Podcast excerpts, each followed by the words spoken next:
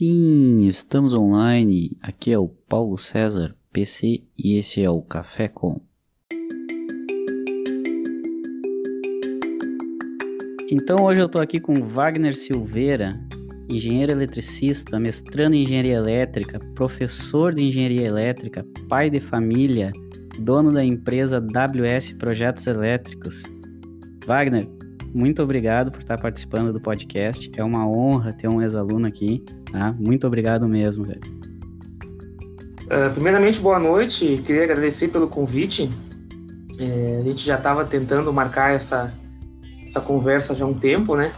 E agradeço aí pelo convite, Paulo César aí, meu professor da, da graduação. Fico muito feliz aí por estar participando desse, desse diálogo aqui, dessa conversa. Tá certo, Wagner, eu que agradeço. Dono de uma empresa, empresário, fala um pouco da tua empresa para nós, o que, que vocês fazem, quais os tipos de serviço que vocês prestam. Então, a WS Projetos Elétricos, ela iniciou em uh, novembro de 2019. A ideia inicial era fazer, né, era, era abrir uma empresa na área de projetos de instalação, projetos de entrada. Uh, é uma área que eu já vinha trabalhando antes de me formar.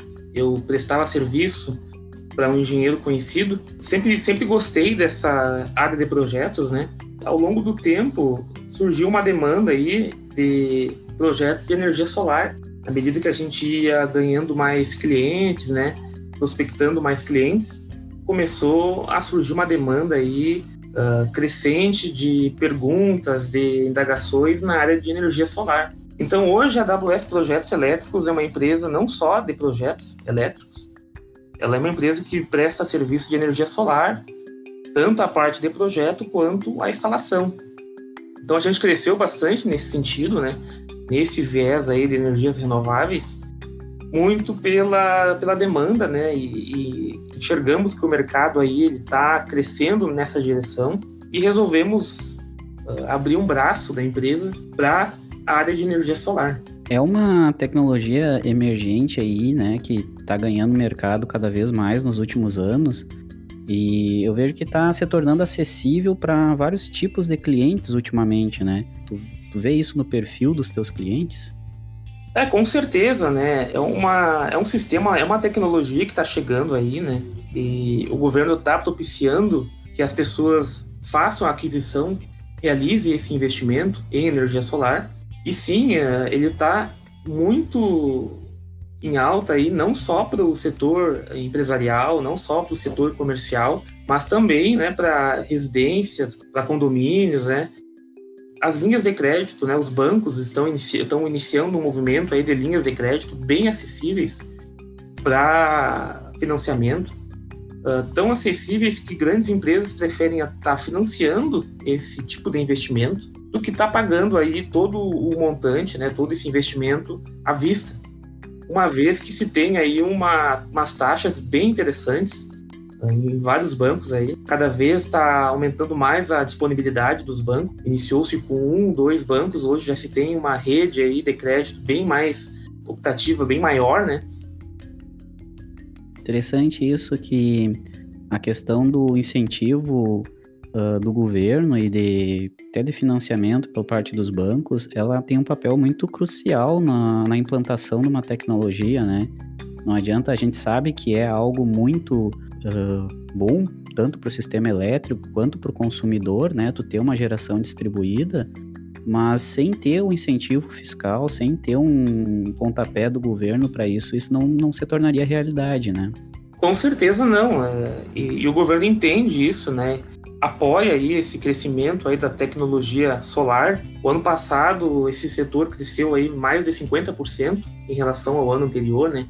Em relação a quantidade de, de micro centrais geradoras, né, que a gente chama, que é quando o cliente adquire esse empreendimento, esses equipamentos e se torna aí um ponto de geração de energia. Né? E sem a ajuda do governo, claro, andaria a passos mais lentos, uma vez que quando se tem incentivos, incentivos fiscais ou isenção de impostos, né, facilita aí e chama a atenção aí do cliente e percebe que tem-se uma facilidade em estar tá, uh, realizando a aquisição desses investimentos aí. Sim. E com isso em vista, agora então é uma hora muito boa de tu investir na, na tua planta de energia solar, né? Na tua instalação de energia solar. Com certeza, nunca se teve um momento tão propício para isso, né? Cada, cada dia, cada mês que passa é mais é mais clientes, né, que vêm uh, aderindo isso, né? Não só conosco, mas sim com as, com as outras empresas que tem na região. E, e, a tendência é que, que vai aumentando, né? Porque existe linha de financiamento para quem prefere estar tá fazendo aí, né, um, um investimento parcelado, aqui ainda assim é muito vantajoso e como está realizando um pagamento à vista desses, desses investimentos aí, uh, tendo esse retorno aí em cerca, né, em média de 5 a 7 anos, né? Interessante. Uh, agora só uma curiosidade, Wagner. Uh, a gente estava falando, né, com que essa questão de inserir GD no sistema de distribuição leva a esse, digamos, a esse contratempo com as concessionárias, né? Uh, agora uma curiosidade, tu chega, chega a ver já tecnologias ou implantações de plantas offline, onde tu tenha um sistema de armazenamento que não esteja conectado no sistema de distribuição? Sim, a gente vem acompanhando né, o desenvolvimento de tecnologias que estão uh, chegando no mercado no sentido, na direção de sistemas híbridos, né? E também sistemas que só trabalham né, isolados né, da rede de distribuição. Hoje, o que, que, se tem de regulamentado no Brasil é somente inversores que são conectados à rede. Não se tem ainda inversores de frequência regulamentados né, no, no Inmetro, que é o órgão uh, regulamentador, que possam estar tá sendo distribuídos no mercado aí de forma regulamentada. Né? Então, a gente está tá aguardando aí esses, esse avanço, né, que com certeza aí nos próximos movimentos aí do, do, dessa crescente da energia solar, vai começar a ter também inversores de frequência, né, que são equipamentos que captam a energia das placas e injetam na rede ou na, na residência, uh, inversores que são capazes de, de, manter a conexão mesmo, né, com falta da, da concessionária, mesmo que não tenha mais alimentação externa, né. Hoje isso não ocorre. Hoje a, os sistemas uh, fotovoltaicos são dependentes da concessionária. Ainda entendemos que não é o presente momento da, desses kits, desses sistemas híbridos ou até off-grids, pelos custos, né? Custos esses de bateria, custos dos inversores que já que são mais caros, né? Que um inversor que só trabalha conectado à rede. Um cenário hoje assim, onde se tem uma energia uh, solar fotovoltaica aí trabalhando conectado à rede e conectado uh, somente ao inversor, ou seja, off-grid, né? É um pouquinho distante, né? Existe pesquisa, né, na, nesse, nessa direção aí, mas uh, pelos valores aí de equipamentos, né, principalmente bateria e inversor, ainda são um pouco impraticáveis aí para o cliente final, né, para o cliente que está uh, querendo fazer esse tipo de investimento. Beleza.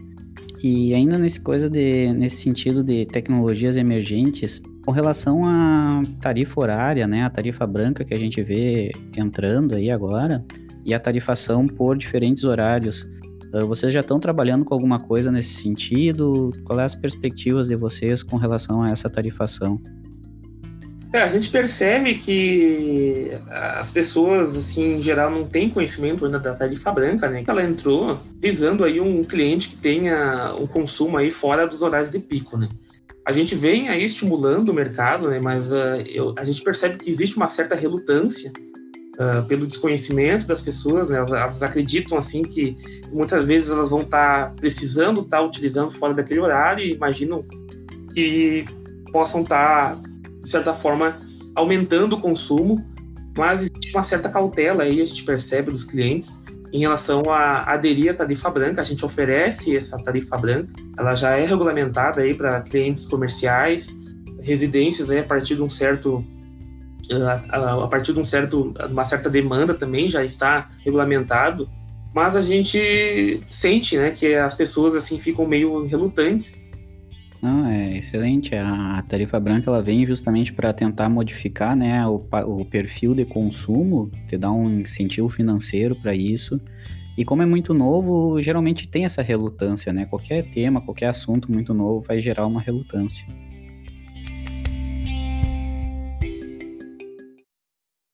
Então a AWS hoje oferece solução completa para consumidores, tanto residenciais como industriais, para sistemas solares e projetos elétricos em si, certo? Exatamente. Hoje a AWS Projetos Elétricos é uma empresa que trabalha aí uh, projetos de entrada, projetos de instalações, né, não discriminando o uh, tipo de, de cliente, né, se ele é residencial, se é industrial, se é comercial. E questão de energia solar, a gente atende tanto projeto quanto instalação. Né? A gente tem uma equipe aí para instalação, uh, seja ela uh, estruturas de solo, estruturas de, de, telhado, né? com diferentes tipos de estruturas de fixação. Uhum. E me diz uma coisa, Wagner, tu começou com a AWS, foi logo depois de se formar, certo? Tu tinha dito que você formou em agosto e começou com ela... Em novembro em novembro, bem em cima, né? É, a gente já conversou aqui com outros uh, profissionais, outros engenheiros que também resolveram seguir para o seu caminho, né, de montar uma empresa. E a gente sabe que a universidade não prepara o engenheiro para seguir essa trilha, né? A gente não tem uma formação específica para um engenheiro que tenta investir no seu próprio negócio, tenta ser empreendedor, tenta criar uma empresa, né? Conta para nós um pouco como é que foi essa tua trajetória para criar a AWS. É, assim, eu concordo com o que, tu falou. É, é difícil, assim, a, a gente está iniciando um empreendimento depois de formado, né? Depois de estar tá passando ali um período uh, se focando muito em conhecimento técnico, né? Quando a gente tem um empreendimento, a gente tem que estar tá focando em gestão, tem que focar em vendas, tem que focar em postura, tem que focar em jeito de falar, tu tem que começar a criar habilidades que muitas vezes não são muito exploradas, né? Não vou dizer que não é, mas não são muito exploradas na universidade. Mas eu entendo que uma ferramenta muito importante que a, que a universidade nos dá é a capacidade de aprender qualquer coisa. Eu, assim, Claro que isso também é uma característica minha, mas unindo essa característica minha de, de, de, enfrentar desafios com essa ferramenta que eu vejo que eu aprendi na universidade, que é a capacidade de aprender, a, a capacidade de saber o que, que, eu preciso saber, de certa forma. Né? É meio redundante isso, mas uh, a gente precisa enxergar um problema, né? que, é o que, que é o que eu vejo que a universidade ensina a gente, é enxergar o problema e ver o que, como é que eu tenho que me preparar para me poder resolver, para me poder achar uma solução. E tu sendo empreendedor, tu vai encontrar vários problemas, né, que são que fogem da área técnica, da área que a gente se especializou, que são problemas de gestão, problemas de, de como conversar com o cliente, problemas de como tu vai encontrar o cliente, como a gente vai se posicionar no mercado, que é que eu vejo que é um ponto crítico, dá para se dizer assim, de qualquer empresa, como construir um posicionamento no mercado, e isso vem junto com a identidade da empresa, né? No momento que tu cria uma identidade, tu te posiciona. E essa é a chave, como conseguir se posicionar no mercado. Porque qualquer área, qualquer empreendimento, tu não é o primeiro a iniciar. Qualquer área, seja qual for, sempre tem um monte de outros empreendedores que estão na mesma área, no mesmo setor, exatamente aonde tu está querendo trabalhar. O grande ponto é tu saber se posicionar, saber enxergar qual que é o diferencial, né? E aí isso envolve tu, tu tá realizando um plano de negócios, tu enxergar o concorrente, saber uh, quem são os teus concorrentes, quem são os teus clientes, para que tu possa, né, facilitar esse processo que não é fácil, de se posicionar no mercado. Né? Existem ferramentas, né? existem órgãos que ajudam né, a buscar essas ferramentas, aí, a buscar maneiras de se encontrar que vão te auxiliar nisso, né? Mas, com certeza, é sempre um desafio, né? Ninguém pode dizer que não, de tu conseguir se posicionar em um mercado onde já se tem grandes empresas, se tem negócios que prosperaram, que aparecem muito mais para o teu negócio, né? Mas uma dica que eu, que eu deixo, assim, que eu vejo que, que, que dá resultado, é tu enxergar o teu negócio, enxergar os teus números, não enxergar os números do vizinho, não enxergar os números das empresas concorrentes, porque elas já estão mais tempo no mercado, ela, a proposta delas não é de, da mesma ideia que a tua, então não adianta querer se comparar, né? Tu tem que compreender qual que é o teu uh, diferencial. Poder buscar as informações e aprender como se posicionar, isso que tu falou, né? De todas as características que a gente chama das, das soft skills, né? De saber se portar com o cliente, de saber conversar, saber se expressar, né? Saber com quem tu tá falando.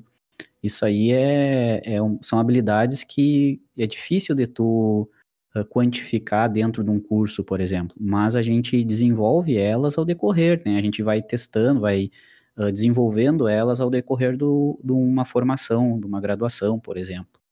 E se permitir a passar por experiências que contribuem muito para o desenvolvimento dessas habilidades, né? Não ser privado uma experiência.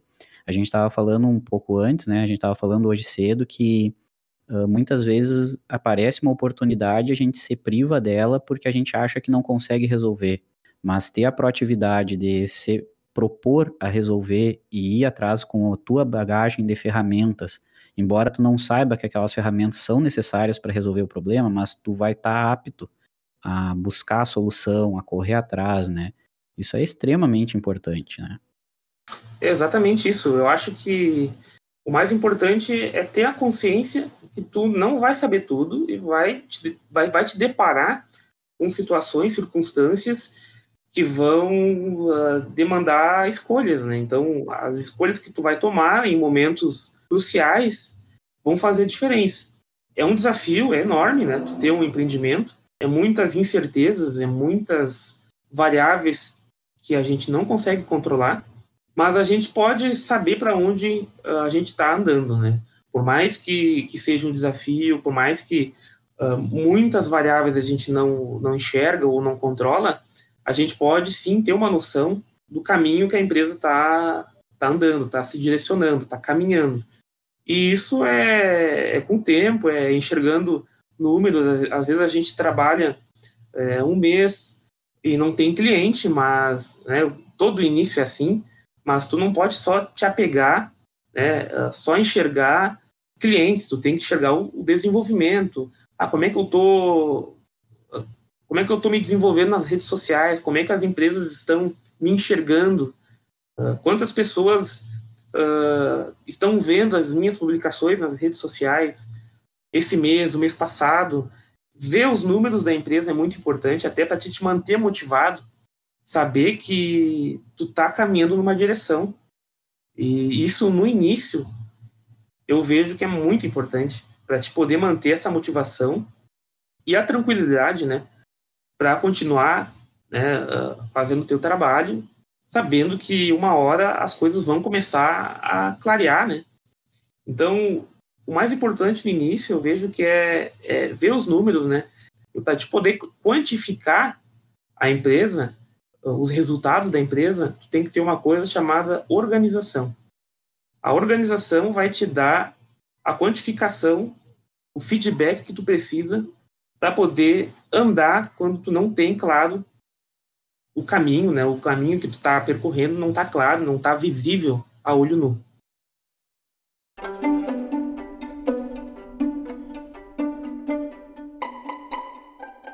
Então, seu Wagner, mudando um pouquinho de foco agora, me diz uma coisa, tu foi um dos primeiros formandos do nosso campus de Cachoeira do Sul, formado num campus extremamente novo, certo?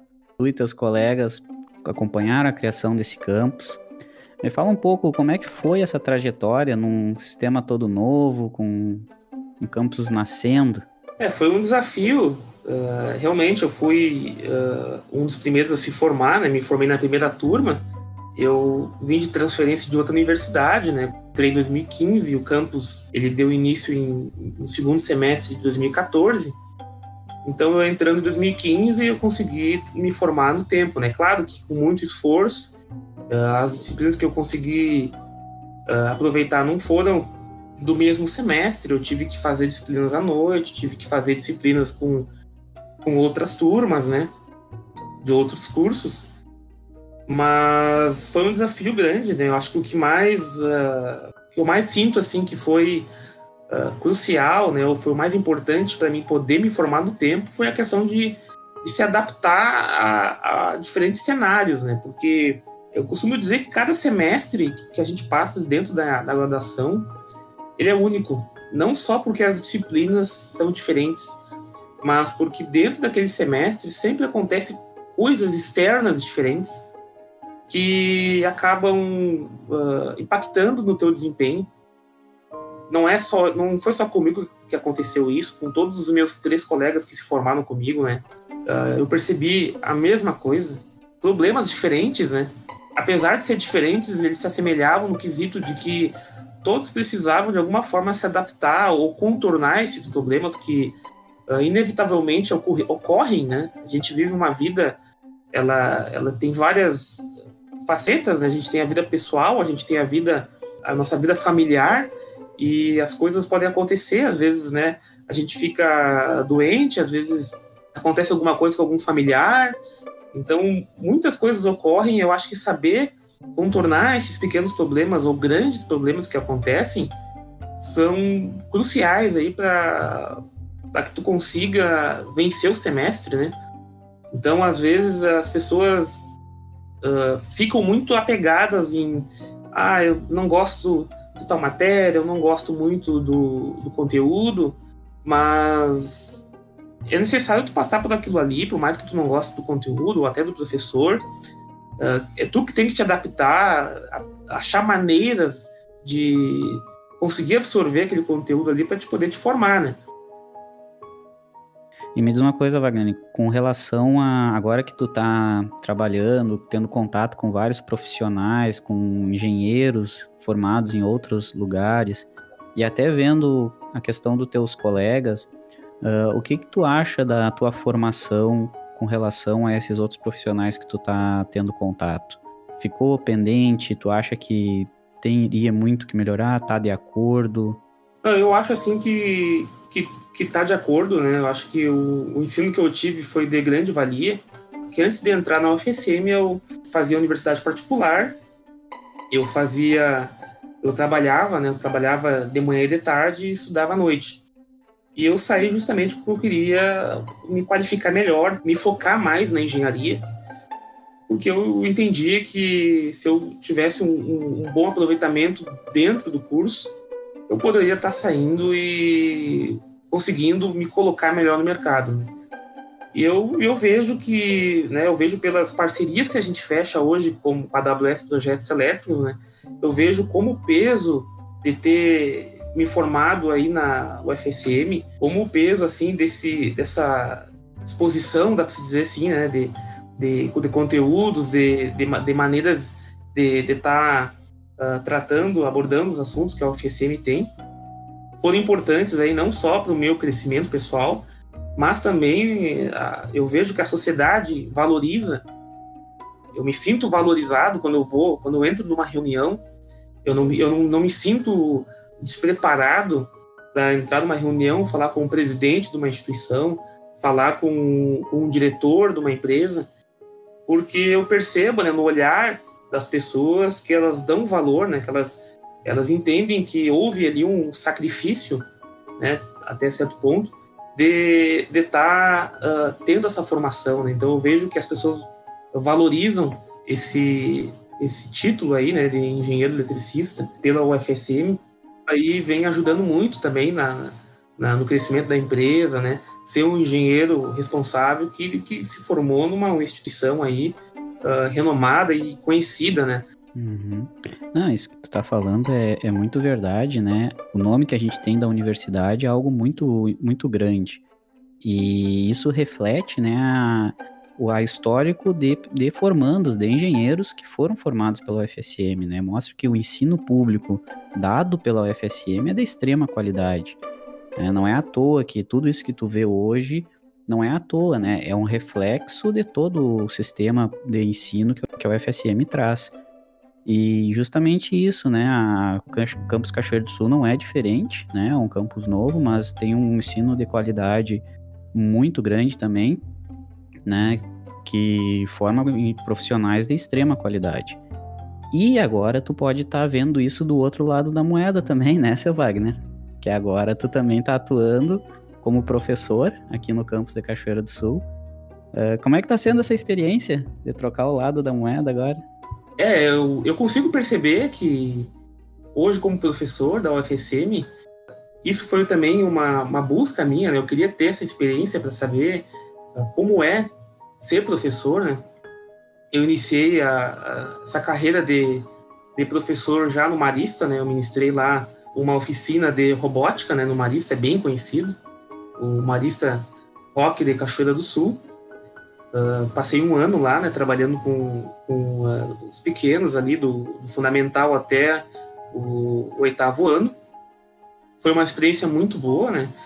E me abriu, assim, ideias, né? Me, me deu, me surgiu uma veia, assim, dá para se dizer, de docência, né?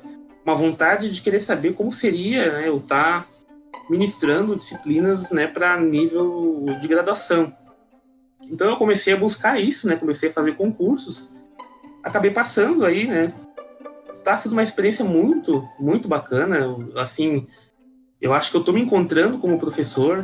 Eu vejo assim que eu vou querer manter de alguma maneira essa essa docência. Eu, eu venho me qualificando aí, venho fazendo mestrado, uh, venho pensando aí em continuar aí numa carreira acadêmica aí, fazendo um doutorado. Muito porque eu quero, eu, eu imagino assim que área acadêmica é muito importante, né? E, e, tentar de alguma maneira unir esse meio acadêmico com o meio empresarial dentro do Brasil, eu vejo que ainda é um desafio. É um desafio muito grande, né? Tu, que tu ter uma empresa que, que faz pesquisa, não só vende ou presta um serviço, né? Vende um produto ou presta um serviço.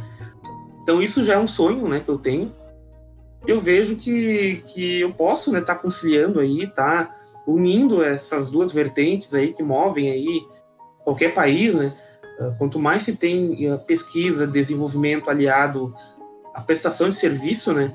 Quando tu une aí uma pesquisa, une aí um, um projeto uh, a nível acadêmico com o meio empresarial, né? Quando tu consegue trazer isso aí, o, o, país, né? A comunidade, ela é extremamente é, beneficiada com esse com essas união, né, que acontecem, né? Uhum. Ah, esse ponto que tu levantou é muito interessante, que a gente vê muito isso da é muito afastado o P&D hoje, né, de uma empresa, uma prestação de serviço, como tu falou, e a pesquisa que é desenvolvida dentro da universidade, né? Uh, ainda tem uma certa distância entre eles e é difícil conciliar, né, os interesses que geralmente uma empresa tem com os interesses da pesquisa básica, por exemplo, né? Então, isso é uma coisa, é uma dificuldade e a gente vê que muitas vezes o professor que, que se qualifica para trabalhar com pesquisa num laboratório, num, numa universidade, acaba por muitas vezes não tendo esse feeling para educação, para docência, né? E então tem mais interesse para pesquisa em si e acaba se afastando ou não dando tanto interesse para se qualificar como docente. Mas, e muito legal ver disso de ti, que tu quer ser professor, tu quer ter pesquisa e uma pesquisa aplicada, né? E é isso que a gente está precisando mesmo, é isso que vai. Uh, é a carência que a gente tem hoje em todas as áreas de tecnologia, né? Essa questão da aplicação da pesquisa que hoje a gente faz nos laboratórios da universidade muito bom saber que tu tá com esse norte na, na tua empresa, na tua vida, né? Excelente. Professor da universidade, mestrando, quase terminando o mestrado, né? Quase entrando no doutorado, tocando uma empresa, pai de família, um homem polivalente, né? Como é que é conciliar tudo isso? Família, trabalho, incertezas, estudo, aula, como é que tu toca tudo isso, cara?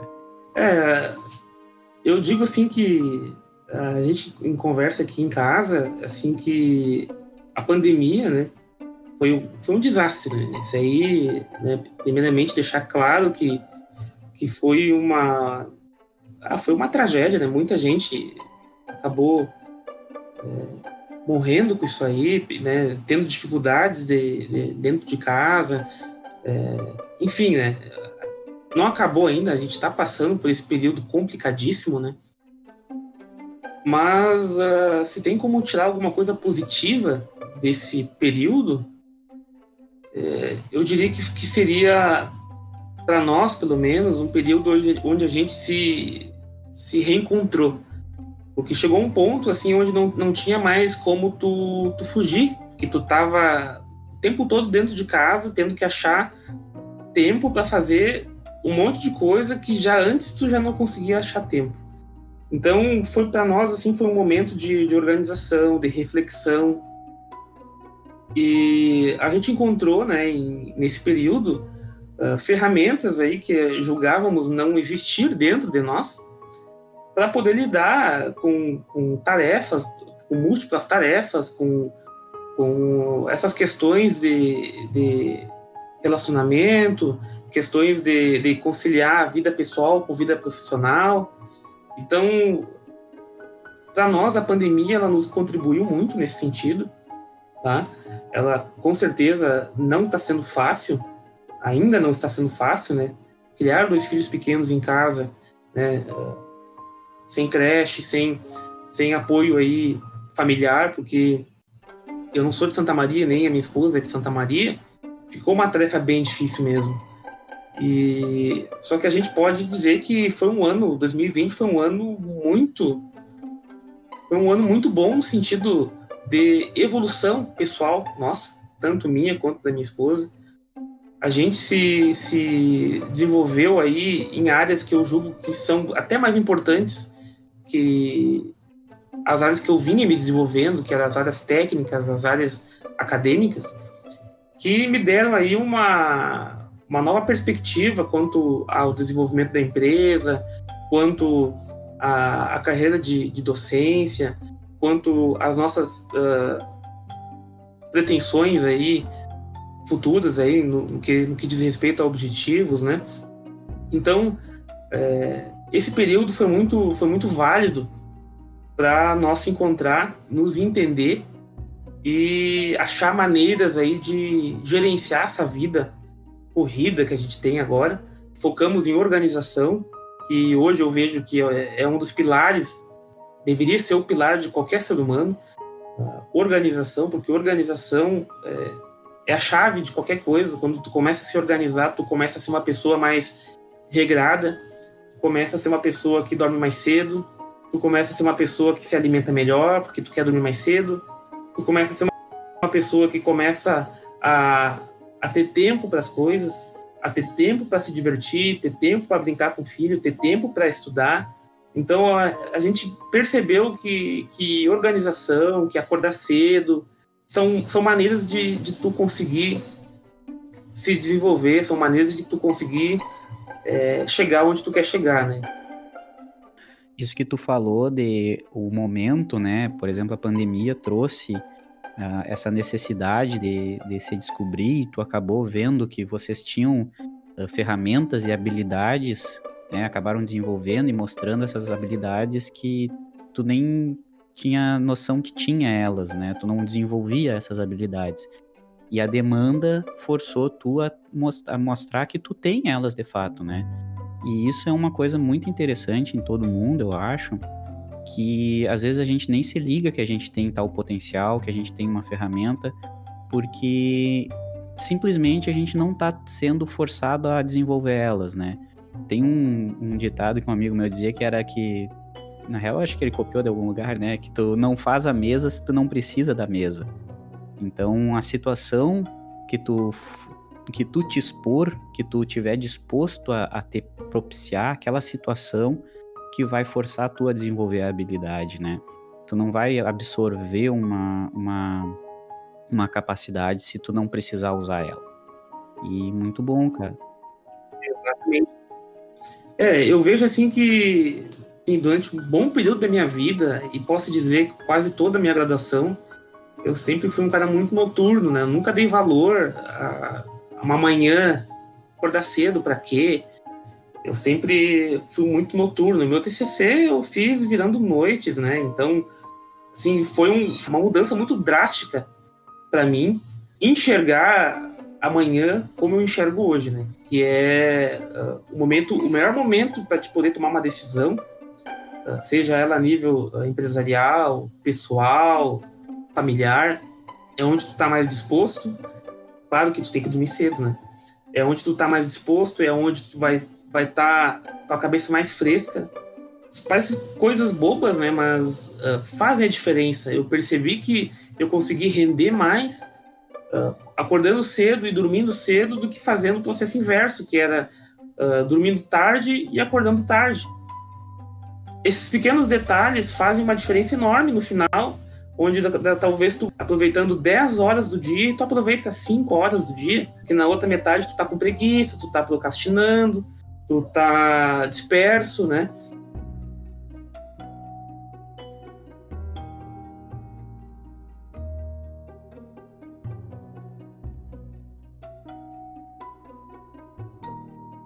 Talvez o, o, ponto mais importante disso tudo é nem todo dia tu vai conseguir te planejar, nem todo dia tu vai conseguir acordar cedo, e ainda assim não quer dizer que tu é um bosta. Então, eu acho que tu saber que tu é um ser humano é importante. Saber quais são os teus limites é importante. O que funciona comigo talvez não funcione contigo. Não do mesmo jeito, não exatamente da mesma maneira. Então, tem que saber se conhecer, acordar cedo, pô, legal, mas talvez para ti não seja o ideal. Para ti talvez realmente a, a melhor o melhor rendimento seja à noite, seja à tarde. Então, o mais importante disso tudo não é ter uma receita de bolo e seguir ela. É, eu acho que é tu saber que, que, tu vai errar, saber que tu não vai conseguir manter aquilo ali todo dia, porque a gente não é um robô mas a gente vai buscar fazer aquilo todo dia. Ter ali um, uma meta, uma direção, eu acho que é importante. Claro que uh, quanto mais tu puder uh, manter a consistência, com certeza vai ser melhor. Mas não é o fim do mundo se tu esquecer, se tu não conseguir fazer, se tu não conseguir terminar a tarefa, não conseguir se programar um dia, não conseguir escrever, porque muitas coisas acontecem. Só que isso também não é motivo para te largar tudo e, e não vou fazer mais são coisas que, que às vezes são óbvias também, mas não são ditas, né? Cara, isso é muito bom que tu falou, que é muito isso mesmo, parece que é uma cagação de regra, né? Mas não é, tu tem que, não pode ser extremo, né? Não pode ser radical em nada, não é questão que ah, não conseguiu fazer, não vai dar certo, é exatamente isso que tu falou. Então acho que buscar o equilíbrio entre as tuas ações é muito importante, né? Tu não pode te penalizar tanto, assim como tu falou, te, te achar um bosta porque tu não conseguiu fazer certas ações. E nesse sentido que vem o, o podcast até aqui, né? Que é, é, buscar mostrar exemplos de diferentes profissionais. Nem todo mundo aqui que a gente está conversando uh, é o mesmo exemplo de, de, de, atividade. Nem todo mundo que hoje está trabalhando, que hoje tenha uma vida uh, digamos, bem sucedida e teve a mesma receitinha. Então a, a, ideia é justamente isso, mostrar exemplos, né? Mostrar que tem gente que funciona de uma certa forma, até mostrar que existe possibilidades diferentes que, que às vezes tu nem percebeu, né? Então, muito bom tu trazer isso à tona aí.